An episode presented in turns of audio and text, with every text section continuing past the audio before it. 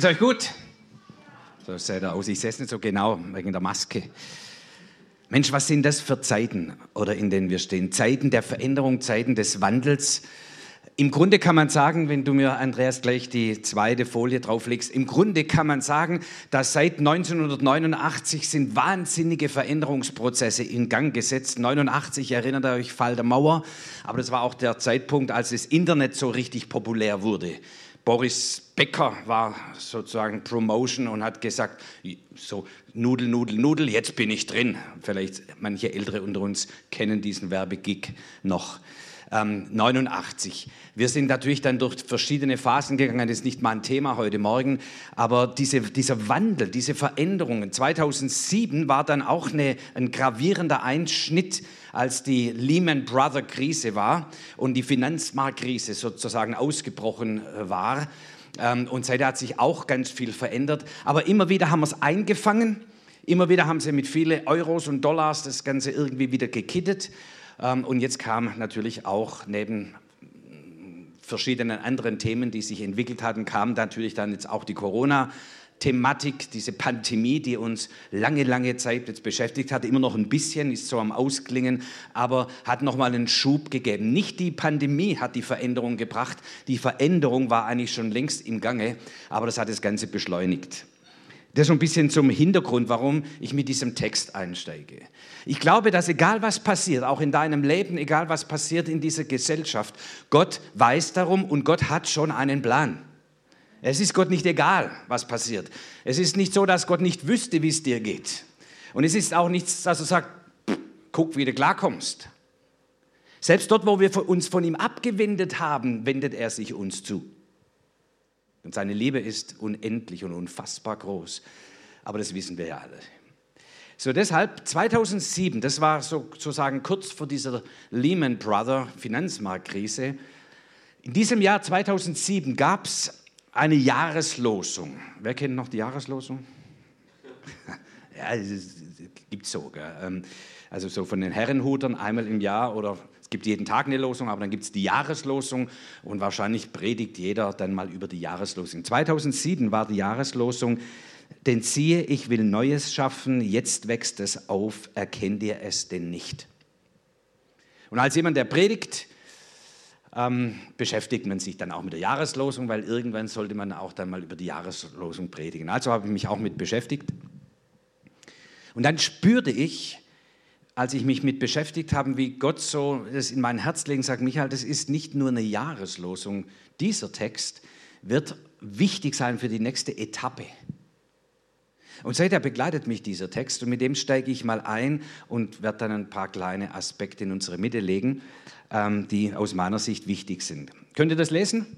Nee, natürlich nicht, ist zu klein der Bildschirm. Ähm, ich lese es euch vor. Jesaja 43. Gedenkt nicht an das Frühere und achtet nicht auf das Vorige. So steigt dieser Text ein. Und das heißt nicht, das Frühere war schlecht sondern hier steht das Wort denn. Gedenkt nicht an das Frühere und nachtet nicht auf das Vorige. Das nächste Wort denn, siehe. Die Begründung ist, wir können das Neue, was Gott tun will und das Neue, was vielleicht bereits im Kommen und Aufwachsen ist, können wir nicht sehen, wenn wir im Alten verhaftet sind. Funktioniert nicht. Ob das gut oder schlecht war, das Alte spielt mal gar keine Rolle an dieser Stelle, sondern solange wir fokussiert sind auf etwas und sagen, ah, wenn wieder die guten alten Zeiten kommen, Wann wird es wieder so wie vor Corona? Wann wird es wieder bababab? Und wir sind fixiert, vielleicht auch in unserer Gotteserfahrung, sind wir fixiert auf, so begegnet mir Gott. Wenn wir da nicht mal Abstand davon nehmen, vergiss mal, nicht weil es schlecht war, einfach vergiss mal, denn siehe, ich will Neues schaffen. Jetzt wächst es auf. Siehst du es nicht? Nein, ich sehe es nicht. Und damals, 2007, sagte ich zum Herrn, keinen blassen Dunst, ich sehe nichts. Denn sehe, ich will Neues schaffen, jetzt wächst es auf. Erkennt ihr es denn nicht? Nein, Herr, ich erkenne es nicht. Und dann im Beschäftigen ist ja manchmal gut, wenn man sich mit solchen Texten auseinandersetzt, ein bisschen dran bleibt und zuhört und sagt, Herr, ich, ich kapiere es nicht, erklär mir das doch. Und der Heilige Geist fängt an, uns Dinge zu erklären. So bleibt manchmal ein bisschen länger beim Bibeltext stehen, vor allem wenn er dich aufregt. das ist immer klasse. Ja, wenn ein Bibeltext uns aufregt, hm, das ist gut. Wenn eine Predigt dich aufregt, klasse. Dann bleib noch ein bisschen dran. Dann verklag nicht den Prediger, sondern sag, was willst du mit mir sagen? Ich kämpfe und ringe mit diesem Text.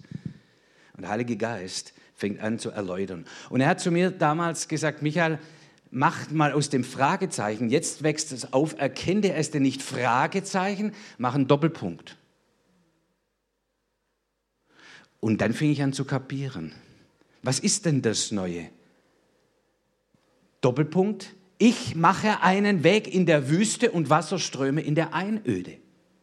Das Wild des Feldes preist mich, die Schakale und Strauße, denn ich will Wasser in der Wüste und in der Einöde Ströme geben, zu tränken mein Volk, meine Auserwählten. Das Volk, das ich mir bereitet habe, soll meinen Ruhm verkündigen. Und ich fing an zu begreifen, dass Gott sagt, Leute, es wird eine Zeit kommen, da werdet ihr auch sozusagen in großen Herausforderungen sein. Es fühlt sich an wie Wüste. Und wir beten die Wüste weg und sagen, wenn Wüste ist, nichts wie weg hier.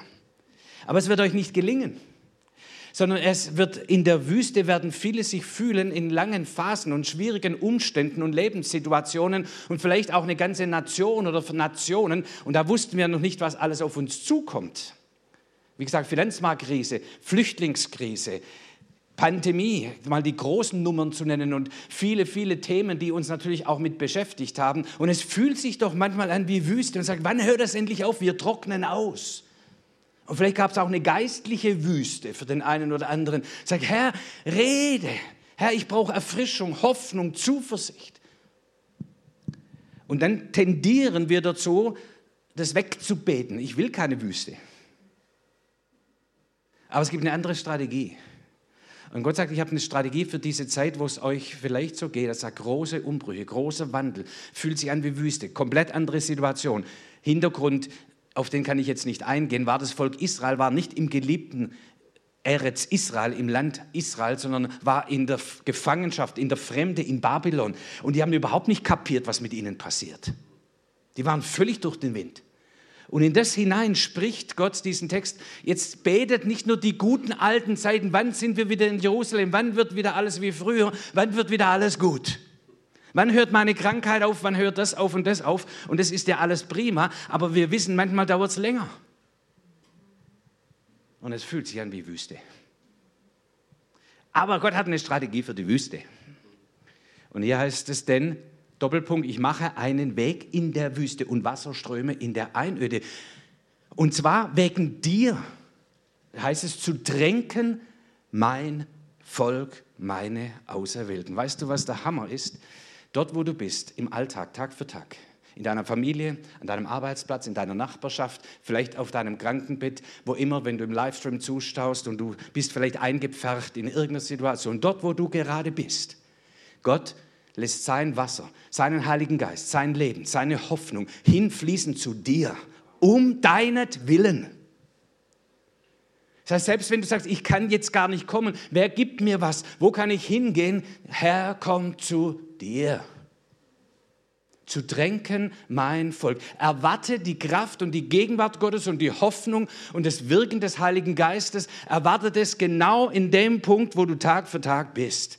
Und zwar dort, und das hat damals das Volk Israel begreifen müssen, dass die Gegenwart Gottes, die sie nur im Tempel verortet hatten, dort im Heiligtum, im Allerheiligsten ist die Gegenwart Gottes. Und sie mussten begreifen, die gleiche Qualität der Gegenwart Gottes ist hier in Babylon, in meinem Alltag, der mir so hundsmiserabel schwerfällt. Der Heilige Geist, die Gegenwart Gottes, ist in voller Qualität an deinem Arbeitsplatz, in deinem Montag, in deinem Dienstag, genauso wie in deinem Sonntag, um es mal so zu formulieren. Das wisst ihr auch, oder?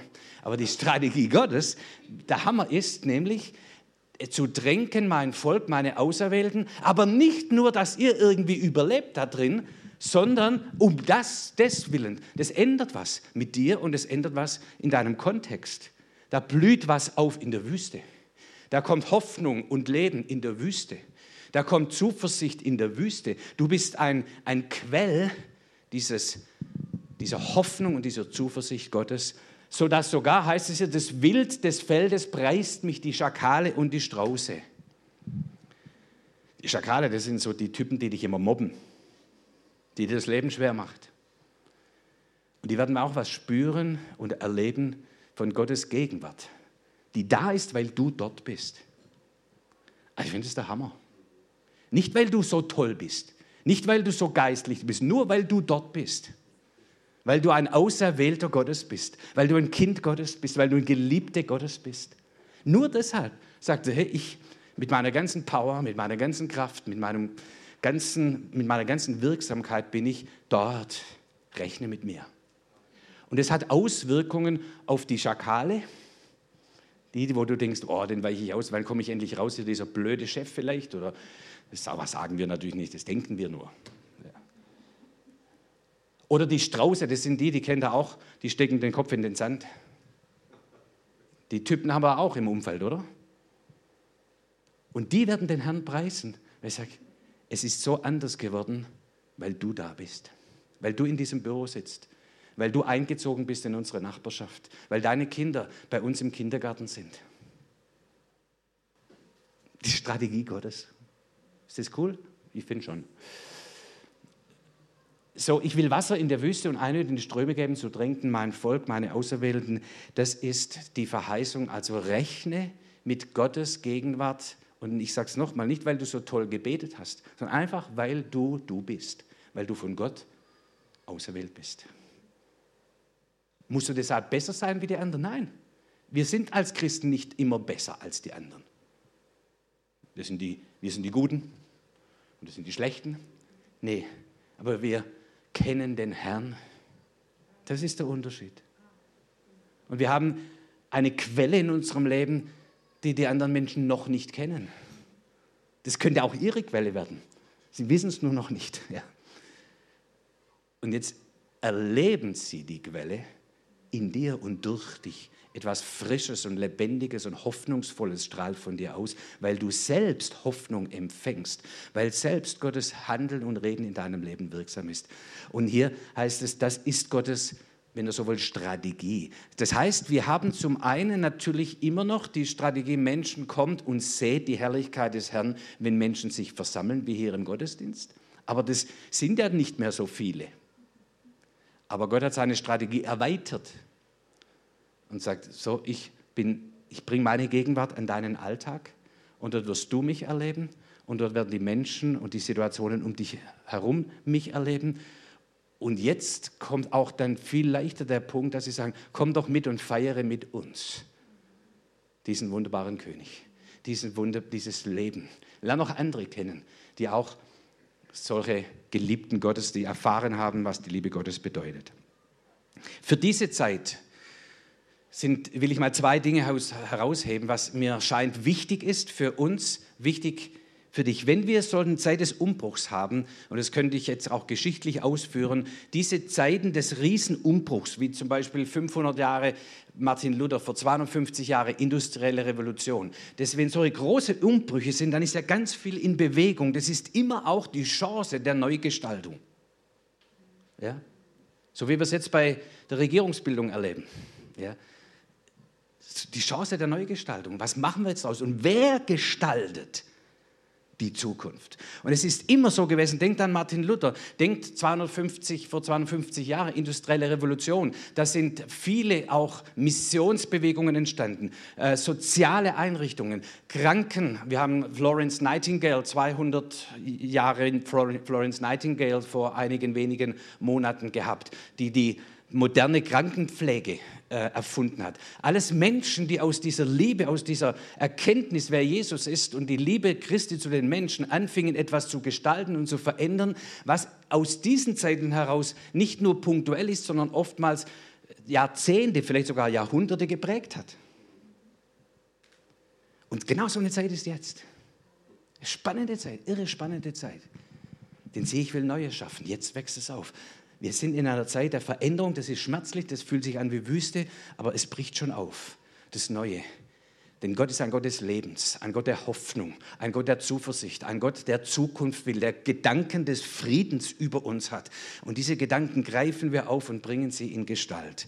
Und deshalb sind zwei Dinge aus meiner Sicht wesentlich für uns als Menschen, die mit Jesus unterwegs sind. Das eine ist, Gibst du mir, Andreas, die nächste Folie, bitte? Das Evangelium der Kraft muss gepredigt werden. Denn das Evangelium, die gute Botschaft von Jesus Christus, ist die Grundlage von allen Dingen, dass Hoffnung und Leben überhaupt kommt. Jetzt seht ihr hier, jetzt will ich es ein bisschen persönlich machen, ist es okay? Ja, Pastor sagt okay, gut. Das ist mein Zeugnis 1975. Michael wird nicht versetzt. 1975 war ich ähm, in, in, diesem Jahr, äh, im März ist meine Mutter äh, mit 40 Jahren an Krebs verstorben. Ich war drogensüchtig. Ich habe angefangen mit zwölf Jahren Nikotin zu nehmen, dann Alkohol zu mir genommen, geklaut, dann äh, weitere härtere Drogen. Mit 15 war ich so verhärtet und mein, ich so innerlich auch so kaputt schon und so, so kalt und so distanziert, dass ich am Grab meiner Mutter, hier im März im Grab, am Grab meiner Mutter stand und konnte keine Träne vergießen. Es war mir alles so, entschuldigt den Begriff, scheißegal. Mit 15 Jahren. hoffnungslose Situation. Meine Eltern haben in den Jahren vorher schon versucht, mit Liebe, mit Strafe, mit allem mich irgendwie auf den rechten Weg zu bringen. Keine Chance. Meine Mutter hat, bevor sie, also als sie ist dann Krebs erkrankt war, zwei Jahre dann krebskrank, bevor sie verstorben ist, äh, natürlich alle Chemotherapien und was es damals äh, schon gab, durchlaufen. Und in dieser Phase hat sie durch ein älteres Ehepaar aus der Methodistengemeinde, hat sie Jesus kennengelernt. Die haben ihr Jesus gebracht. Und wir spürten als Kinder, irgendwas ist mit unserer Mutter neu geworden, aber ich sage, mich hat es nicht interessiert. Ich habe mein Ding gemacht und juckte mich alles nicht. Aber was sehr, sehr powerful war, am Sterbebett rief meine Mutter dieses ältere Ehepaar aus der Methodistenkirche an, an ihr Sterbebett und sagte, ich werde jetzt sterben. Versprecht mir eins, betet für meine vier Jungs. Wir waren vier Jungs. Ich der zweitälteste, der jüngste drei Jahre alt. Betet, bitte betet für meine vier Jungs. Und dieses treue Ehepaar hat Tag für Tag für uns gebetet. Die sind 90 Jahre alt geworden, damals waren sie so Mitte 60. Die haben fast 30 Jahre lang für uns gebetet. Nach einem halben Jahr war ich weich gebetet. Hey, unterschätzt die Power des Gebets nicht. Wenn eine Mutter euch beauftragt zu beten, boah, da ist Kraft drin. Sie gibt sozusagen das Mandat und sagt, bete, bestürm den Himmel für meine Jungs. Da ist Power drin. Und die haben treu gebetet. Unterschätze die Treue des Gebets nicht. Und es mag für der eine oder andere hier schon auch eine Ermutigung sein, ja, vielleicht doch noch ein bisschen dran zu bleiben. Ähm, bei mir nach einem halben Jahr, und ich habe euch gesagt, hartes Herz. Nach einem halben Jahr ist Folgendes passiert. Ein Mitarbeiter aus dem CVJM, der unsere Familie kannte, aber schon länger jetzt nicht mehr mit uns zu tun gehabt hatte, und der hatte so diesen Impuls, äh, hat irgendwie mitgekriegt, unserer Familie geht es nicht gut, und hatte den Impuls, meinen Vater zu besuchen, um ihn zu trösten und für ihn da zu sein. Und er kam dann so irgendwie 17.30 Uhr oder irgend sowas, hat er äh, geklingelt. Mein Vater war aber von der Arbeit noch nicht zu Hause und ich habe ihm die Tür geöffnet. Sein Name Jürgen Weber. Und dieser Jürgen Weber, das ist so ein Wadenbeißer Gottes. Kennt ihr die Typen? Ja, sowieso diese, die so Klingelputzen machen, Fuß rein in den Türspalt stellen, und dann kriegst du den immer los. So ein Typ. So, und der hat gesagt, na, mein Vater ist nicht da, wollte die Tür zu machen, zack, hat er den Fuß drin, ja, und sagt, sag mal, wie sieht es bei dir aus mit Gott? So war der. Und ich weiß noch genau, was ich sagte. Ich sagte, weißt du was, ich glaube, dass es dann Gott irgendwo gibt, aber es ist mir scheißegal, was der macht, ich lebe mein Leben. Und dann kam mein Vater zum Glück und ich war weg in meinem Zimmer. Zwei Wochen später kam der gleiche Typ wieder, der Jürgen Weber, und diesmal wollte er nicht zu meinem Vater, sondern zu mir. Und dann sagt der zu mir tatsächlich, Michael, der Heilige Geist hat zu mir gesprochen, dir geht's hundsmiserabel, du brauchst Hilfe. Sagt, der Typ hat nicht mal alle Tassen im Schrank. Ja. Aber der ließ nicht locker. Und soll ich euch kurz was sagen, dass ihr nicht irritiert seid? Jeder von uns braucht ein bisschen anderen Typ. Gott wusste, Ja, ich, ich brauchte so einen Typ, der mir an den Waden beißt und mich nicht loslässt und die Hose festhält. Ja? Äh, sonst hätte er keine Chance gehabt. Ja? Für mich war das genau richtig, nicht für jeden. Aber für mich war es richtig. Und dann habe ich gemerkt, ich kriege den nicht los. Dann habe ich gesagt, also gut, dann komm halt in mein Zimmer und sag mir, was du zu sagen hast. Und dann hat er sich erstmal meine Deep Purple Platten angeguckt und angehört, ein bisschen so Smoke on the Water, kennt ihr das noch? Ähm, und, und äh, das hat mich ein bisschen beruhigt, weil ich es doch nicht ganz so bekloppt, ja, wie ich gedacht habe. Schlussendlich hat er gesagt, Michael, ich weiß genau, dir geht es hundsmiserabel, du brauchst Hilfe. Und ich sage, nein, mir geht's gut. Und ich, wir haben eine halbe Stunde diskutiert. Und dann, und da glaube ich an die Kraft der Gebete. Da beten dieses treue Ehepaar, da ist der Wadenbeißer Gottes, den Gott sendet, aus Liebe zu mir. Das ist unfassbar. Gott beschäftigt die Leute wegen mir. Nach der halben Stunde kommt eine Atmosphäre, die Atmosphäre in meinem Zimmer ändert sich komplett. Da war plötzlich so eine Intensität von Liebe und Wärme im Raum. Ich wusste gar nicht, was mir passiert. Tränen liefen mir über, das, über die Wange. Und ich konnte nicht weinen. Ich war völlig fertig. Positiv völlig fertig. Und da war ich aufgeweicht und ich ging zu meinem Schreibtisch, holte eine Schachtel, Streichholzschachtel heraus. Da war fünf Gramm schwarzer Afghane drin und ein LSD-Trip. Und ich warf es ihm auf den Tisch und sagte, das ist mein Problem. Das hat ihn überhaupt nicht beeindruckt. Er hat gesagt, ja gut, und weiter? Und dann brach sozusagen alles aus mir raus. Und ich habe, ehrlich gesagt, habe ich jetzt erst gemerkt, wie hundsmiserabel es mir geht. Vorher wusste ich es nicht. Ich habe keinen Zugang mehr gehabt zu meinem Herzen. Ich weiß, wir Männer haben das sowieso nicht so, aber ähm, das war hart. Und jetzt brach der Damm und ich erzählte und ich sagte und ich spürte erst so, so dieser Reinigungsprozess, mal rauszukotzen, was da alles drin ist. Und ich habe erzählt, erzählt, er hat nur zugehört. Und am Ende dieser ganzen Geschichte sagt er, Michael, weißt du was, Jesus möchte mit dir ganz neu anfangen. Er ist bereit, es alles zu vergeben, alles rein zu waschen und du darfst ganz neu anfangen. Und es war für mich die Botschaft der Hoffnung. Das ist Evangelium. Jesus vergibt dir alles und ist bereit, ganz neu mit dir anzufangen. Und jetzt hatte ich so ein bisschen, bisschen Glauben. Dann habe ich gesagt, was soll ich tun? Und er sagte, komm, lass uns niederknien und beten und lade doch Jesus ein, der Herr und der Erlöser in deinem Leben zu sein. Na so gut, wenn es weiter nichts ist. Und ich hatte ein bisschen Glauben. Und dann haben wir uns niedergekniet, ich betete auf Schwäbisch und der Herr erhörte mein Gebet. Es war wie wenn eine Zentnerlast von meiner Seele gehoben wäre. Also war das Gefühl, wirklich. Ich dachte, ich schwebe unter der Decke. Und es ging solche Erkrankungen solche Gefangenheiten gingen von mir weg, wirklich so. Von diesem Tag an bis zum heutigen Tag habe ich nie wieder Drogen genommen. Und ich habe täglich Drogen genommen. Und ich weiß, das ist meine Story. Das ist nicht, wie es immer ist. Aber das ist meine Story. Ich brauche es krass. Und Gott hat es krass mit mir gemacht. Jetson war so eine zweite Kiste. Ja. Ich war gefangen in Jetson. Ich habe beinahe, zweimal habe ich beinahe Leute umgebracht in Jetson. So kam über mich wie eine Kraft. Seit diesem Tag, und da könnte meine Frau, meine Kinder und meine Enkelkinder fragen, nie wieder einen Tag von Jetson. Und es ist nicht, weil ich so toll mich angestrengt habe. Es ist die Kraft des Evangeliums, die Kraft Gottes im Leben eines Menschen. Du kannst aussteigen aus Gefangenschaft, aussteigen aus Tod und Zermürbung und kaputtem Leben. Du kannst einfach aussteigen. Jesus hat es vollbracht. Das Evangelium ist nicht ein Wort, es ist Kraft. Kraft zur Veränderung eines Menschen, Kraft zur Erneuerung einer Seele. Und ich weiß, von was ich rede. Das war die eine Erfahrung. Ich habe viele Erfahrungen seither gemacht. Das Evangelium ist sowas von kraftvoll. Jesus Christus ins Leben von Menschen, wenn der kommt, verändert sich gravierendes. Zum Guten, zum Besseren, zum Besten. So, warum sage ich das heute Morgen? Ich weiß, ihr alle schaut so erlöst aus. Das ist wahrscheinlich nicht die Botschaft, die ihr braucht. Aber vielleicht bist du ein methodistisches Ehepaar. Paul und Paula hießen die. Vielleicht bist, kriegst du den Auftrag, für jemanden zu beten. Und das ist dein Job.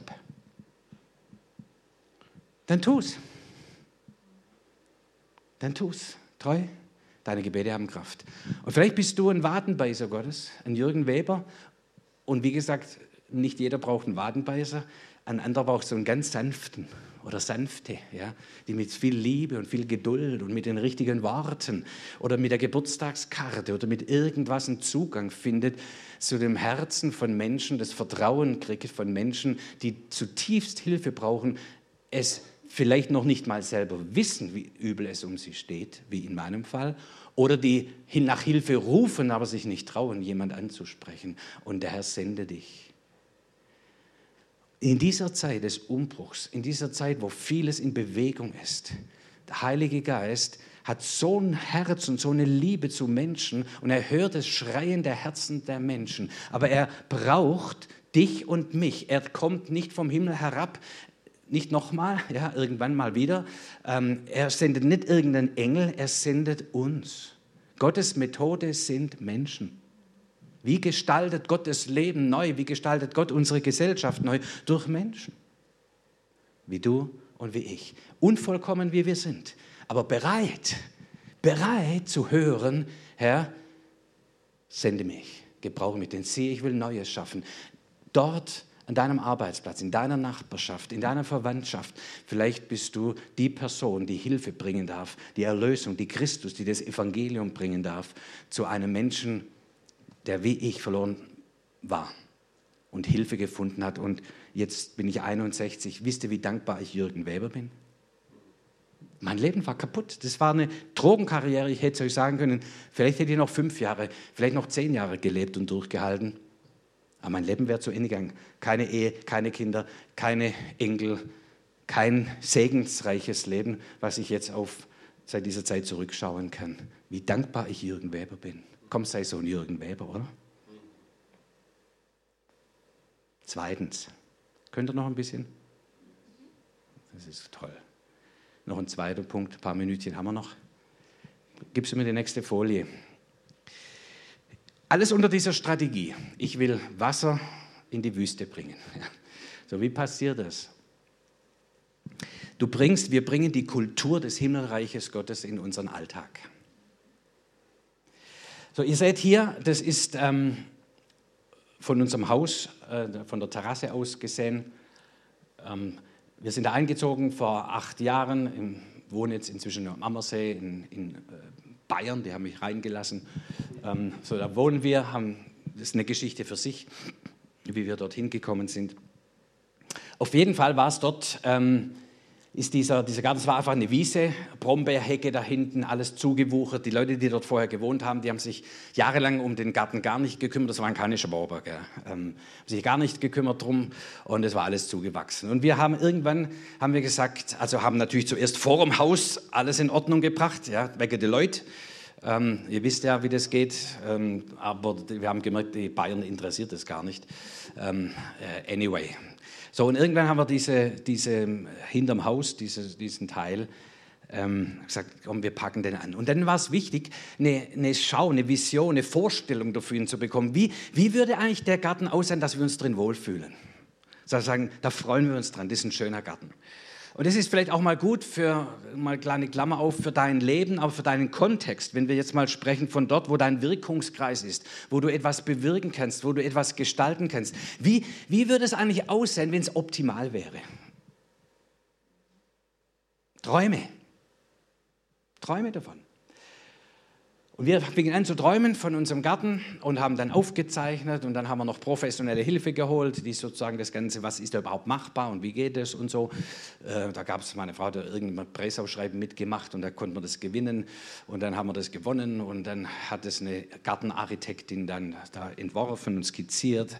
Ähm, so, und dann hatten wir eine Vorstellung davon und äh, ein Kunde von mir, ich mache auch äh, Unternehmensberatung und ein Kunde von mir, der solche Sachen macht, unter anderem, den habe ich mal gefragt und sagt, sagen wir, was würden das ungefähr kosten? Da, so sieht es aus, so soll es aussehen, was kostet es? Sagt er, 30.000 Euro. Ich sage, oh, pff. wollten wir eigentlich investieren. Ähm, was wollte er investieren? Aber ich dachte mal 5.000 Euro. Ja, dafür kriegt er vielleicht die Pflanzen. Ja. Okay, dann war irgendwie so, dass der Traum wollte zu Ende gehen ach Mist, okay, dann gucken wir mal, was wir machen können. Aber halte fest an deinem Traum. Halte fest an deiner Vorstellung. Gott hat Möglichkeiten. Ein paar Tage später ruft der Kunde an und sagt, Michael, ich habe mir Gedanken gemacht. Weißt du was? Ich komme und mache das für dich. Du zahlst 5000 Euro und wir machen das. Und dann kamen sie zwei Wochen lang mit vier Leuten und haben so. Und das war so zwischendrin mal der Zustand. Ähm, mal, äh, so. Das ist aber nicht mein Thema. Das war jetzt sozusagen mal überhaupt äh, die Voraussetzung. Wisst ihr, was das Problem ist? Jetzt war das alles dann irgendwann mal schön gemacht. Das Problem ist das Unkraut. Da wächst das Unkraut auf. Äh, zum einen seht ihr, ist ja dann da hinten das Naturschutzgebiet. Da kommt viel Zeug in unseren Garten, was wir da nicht haben wollen. Wir nennen das Unkraut, meine Frau nennt es Beikräuter. Ähm, äh, okay. Ähm, und, und dann ist natürlich, obwohl das professionell gemacht wird, irgendwie kommt auch wieder vom Boden her das eine und andere hervor, was man da nicht haben will. Und jetzt könnte es sein, man ist ein Leben lang damit beschäftigt, jede Woche einfach nur diesen Garten sauber zu halten, Unkraut jäten ohne Ende. Das macht keinen Spaß. Und das ist manchmal auch in unserem Leben, in unserem Umfeld so. Ja? Du, das ist so viel, äh, was, was kaputt ist, was zerstört ist, was nicht gut ist. Und du versuchst es immer zu ordnen, rauszureißen, auch in deinem eigenen Leben, in deiner Familie vielleicht. Und sagst immer, man sieht all das Ungute und das Schlechte und das Unkrautmäßige. Und wir wollen es loshaben und reißen es raus und beschäftigen uns permanent mit dem Unkraut unseres Lebens und dem Unkraut unseres Arbeitsplatzes, dem, Unkraut unserer Gesellschaft. Und es macht müde. Irgendwas sagt, jetzt lass mich in Ruhe. Ja, und es nervt. Aber es gibt einen Trick, ihr Lieben, also im Gartenbau. Gibst du mir die nächste Folie, bitte? Es gibt einen Trick, nämlich Staudenpflanzen. So, wenn du Stauden pflanzt, im Grunde das, was wir haben wollen, und wir pflanzen die Stauden und die wachsen und die bedecken den Boden, dann hat das Unkraut kaum noch eine Chance. Wir haben schon noch ein bisschen Unkraut, aber ach, eine Stunde in der, in der Woche und das ist völlig ausreichend. Denn das Gute, das, was wir sehen wollen, das, was wir pflanzen wollen, das, was wir blühen und wo wir Frucht sehen wollen, das haben wir gepflanzt und haben dort unsere Energie vor allem reingesteckt, äh, zu pflanzen, das, was wir im Garten haben wollen. Und als sich das ausgebreitet hat, mehr und mehr, das haben wir gepflegt und haben natürlich immer noch Unkraut weggemacht, das Platz hat für das Gute. Und als das Gute sich mehr und mehr, ich sage jetzt mal Gute, ausgebreitet hat, dann war immer weniger Platz da für das Unkraut, für das, was wir nicht haben wollten. Kriegt er die Botschaft? Und jetzt ist der Boden bedeckt und wir haben Freude in unserem Garten, weil wir hauptsächlich uns freuen können an dem, was gedeiht und was wir sehen wollen und wenig Energie brauchen, um das rauszureißen, was wir nicht haben wollen. Die Kultur des Himmelreiches Gottes funktioniert ganz genauso. Wenn wir in unserem Kontext, in unserem Leben, in unserem Herzen, in unserem Denken, in unserer Familie, in unserem Arbeitsplatz, dort, wo wir Einfluss ausüben können, dort, wo wir was machen können, wo wir was gestalten können, wenn wir anfangen, das Gute, das, was wir eigentlich vom Königreich Gottes her, von der Art, nach dem Wesen Jesu Christi, das, was Leben hervorbringt, wenn wir das sehen wollen, dass es gedeiht, dann müssen wir uns darauf konzentrieren, das zu pflanzen. Lass mich zwei, drei Beispiele sagen sagen und dann ist es genug für die Praxis. Dort, wo Neid ist, pflanze Dankbarkeit. So, wenn du in einer Neidkultur arbeitest, sagen wir mal so, immer man ist neidisch, der hat höheres Gehalt, der hat einen besseren Job, der hat ein schöneres Auto, der war dreimal im Jahr im Urlaub, der hat eine schönere Frau und was weiß ich, neidisch.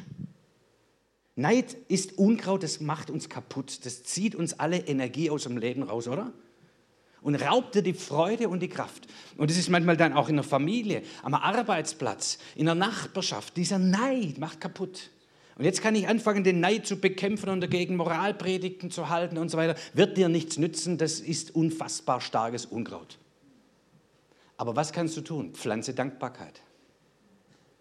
Fang an, Dankbarkeit zum Ausdruck zu bringen. Fang an mit deiner eigenen, sei mal dankbar für das, was du hast. Vielen Dank für meinen Trabant oder so. Ja. Vielen Dank für die Kinder, die ich habe, das ist doch klasse. Vielen Dank für die Eltern, vielen Dank für meine Zwei-Zimmer-Wohnung, vielen Dank für den kleinen Bildschirm, die Gemeinde spendet den größeren. Sorry.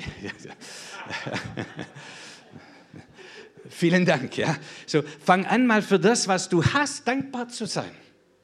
Und das Gleiche, fang an, wenn du jetzt sagst, ich, Wasser in die Einöde, so diese Neidumgebung, wenn du dort sein solltest, ja, dann fang an, Dankbarkeit hineinzubringen. Vielen Dank, der Chef hat mir wieder überwiesen den Gehalt, schon wieder. Jeden Monat. Das ist absolute Hammer. Ja. Und ich konnte in Urlaub gehen. Und ich fange an, Dankbarkeit auch zu sprechen und zu gestalten. Und ich bringe eine Rose mit und ich bringe jedem mal Moscherie mit oder irgendwas und sage, ich, so, ich bin so dankbar, mit euch zusammenarbeiten zu können. Es ist so gut, dass wir hier an dieser Stelle arbeiten können. Es ist so gut in dieser Schule, es ist so gut und so weiter. Und ich will nichts schönreden, aber es gibt sehr vieles, wofür wir dankbar sein können. Und da konzentrieren wir uns drauf. Und das breitet sich aus. Du wirst merken, Dankbarkeit breitet sich aus, so wie das Lachen eines Kindes sich ausbreitet an der Schlange im Supermarkt. Und so breitet sich die Kultur des Himmelsreiches, ist stärker, ich kann es auch biblisch formulieren, der Geist Gottes, der in uns ist, ist stärker als der Geist dieser Welt. Das, was zerstörerisch ist, ist schwächer als das, was Leben bringt. Aber wir müssen das Leben pflegen. Das, was Leben bringt, was Hoffnung bringt, was geistlich gut ist, was nach der Art des Christus ist, was nach dem Himmel riecht ja, und, und gestaltet. Das bewusst bringen wir hervor. Anderes Beispiel. Habgier, das ist das Problem von uns Schwaben. Wir nennen das Sparen. Ähm, ja, ja, natürlich. Die schwäbische Auswahl ist schon alles gut, ja, Sparen. Aber hinter dem Sparen steckt manchmal, wir gönnen uns nichts. Auch uns selbst nichts. Gönnen uns nichts, ja. Und gönnen auch dem anderen nichts. Und wir Schwaben schwimmen, schwimmen so.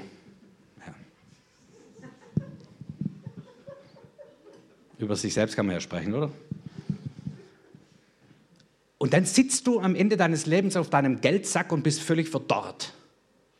Keine Freunde mehr, niemand mag dich, aber du hast einen dicken Geldsack, auf dem du sitzt und irgendeiner erbt, die streiten sich dann noch drüber. Wie blöd sind wir eigentlich? Großzügigkeit ist diese zerstörerische Kultur der Habgier wird aufgeweicht und verdrängt durch eine Kultur der Großzügigkeit. Und Großzügigkeit meine ich jetzt nicht nur finanziell. Ich bin großzügig im Helfen. Ich bin großzügig mit meiner Freundlichkeit. Ich bin großzügig mit meiner Zeit. Ich bin großzügig in dem, wenn es heißt hier, bring mal was mit zum Nachtisch oder sowas, dann bin ich großzügig. Dann hole ich nicht, wo finde ich noch was im Keller, was mir nichts gekostet hat. Dann gucke ich nach dem Besten, was ich habe und bringe es mit. Das ist Kultur des Himmels. Weil Gott macht es so. Guck in die Natur. Das ist nicht Päp, das ist nicht sparsam schwäbisch. Das ist Überfluss. Mich? So, wenn wir glauben, dass das eine Lebensart ist und wenn man ein bisschen drüber nachdenkt, wissen wir, dass es so ist. Großzügigkeit ist besser als Habgier komm, eins machen wir noch und dann ist gut. Äh, Sorge, weil das auch viel uns natürlich im Moment beschäftigt, Sorge, äh, wenn du Sorge zerstört, Sorge nimmt dir das, raubt dir das Leben, Sorgen macht ängstlich und fokussiert auf das, was nicht geht. Was ist die Kultur des Himmels? Neugierde. Bin ich doch mal gespannt, was die neue Woche an Gutem für mich hat. Du hast es unterlegt von der biblischen Wahrheit, alle Dinge dienen zum Besten dem, der Gott liebt. Dann bin ich schon mal gespannt, wenn ich in die Woche kriege, guck, dann kriege ich Sorgen. Ach du liebe Zeit. Aber stopp, falsche Kultur. Du sagst, Herr, das muss mir alles zum Besten dienen. Bin ich mal neugierig, wie du das hinkriegst, Herr. Und ich bin neugierig wie ein Kind, das entdeckt und Neues entdeckt und überlegt und guckt und macht und Natürlich müssen wir ihm Grenzen setzen der Neugierde des Kindes, aber dieser Spirit von Neugierde, bin ich mal neugierig auf die neue Zeit. Ich bin neugierig auf diese Veränderungen, die da passieren. Ich bin neugierig, was man daraus machen kann, wie man gestalten kann. Und nicht dieses, ich mache dicke Backen und sage. Ja. So überlegt, für jede zerstörerische Kraft in unserem Leben gibt es ein heilsames Kraut Gottes eine Staude, die du pflanzen kannst und die Leben in sich birgt, Hoffnung in sich birgt. Und wenn du das tust und wir kehren ganz kurz zurück zu dem Anfangstest, dann können wir uns vorstellen, wie unsere Wüsten anfangen zu blühen. Und wie sich Leben ausbreitet an Orten, wo wir sagen, nichts wie weg hier und plötzlich wird es zu einem attraktiven Ort, zu einem attraktiven Arbeitsplatz, zu einer schönen Schule, zu einer tollen Nachbarschaft, zu einer wunderbaren Familienatmosphäre, zu einem Herzen und einem Denken, wo du dich selbst wieder leiten kannst.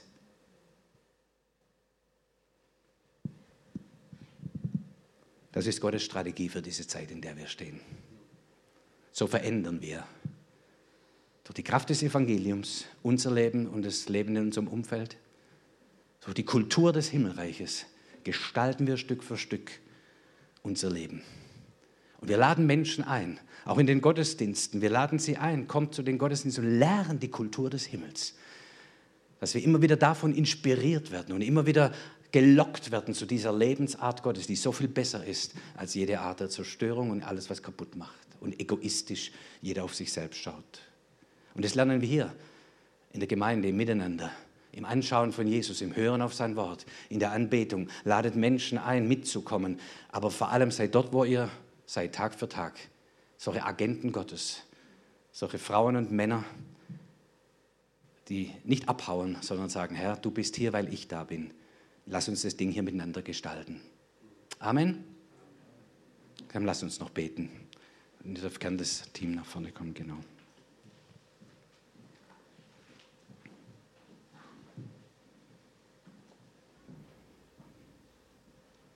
Und ich habe zwei Dinge auf dem Herzen, wo ich im Gebet bringen möchte. Das erste spüre ich so stark, dass Menschen da sind oder auch im Livestream ihr zuschaut.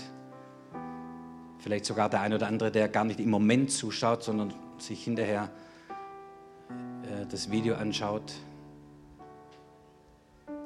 Ich empfinde, dass einige Menschen es gibt, die sagen, mit ihrer Situation völlig verzweifelt sind und sagen, da komme ich niemals raus. Und ich spüre so stark, wie Gott sagt, doch die Tür deines Kerkers ist geöffnet.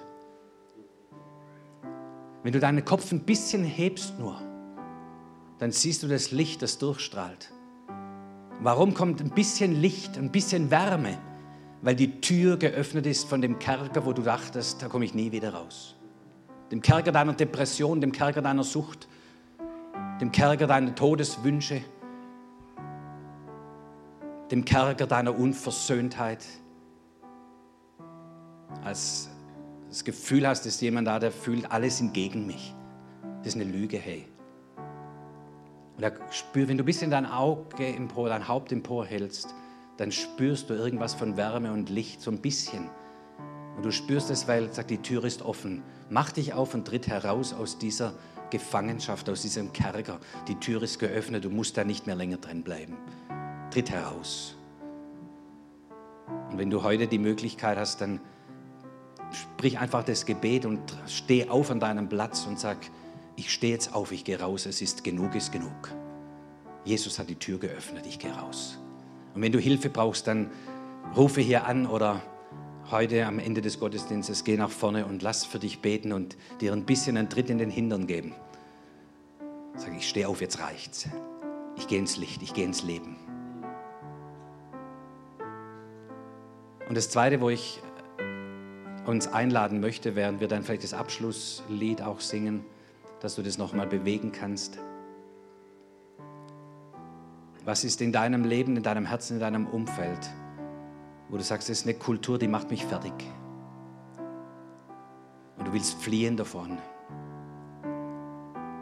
Vielleicht durch die Botschaft heute und was Gottes Geist in dir wirkt und das Wort Gottes in dir gepflanzt hat, sagst du, Herr, gib mir die Staude, gib mir die Pflanze, gib mir die Art und Weise, wie ich diese zerstörerische Kultur überwinden kann.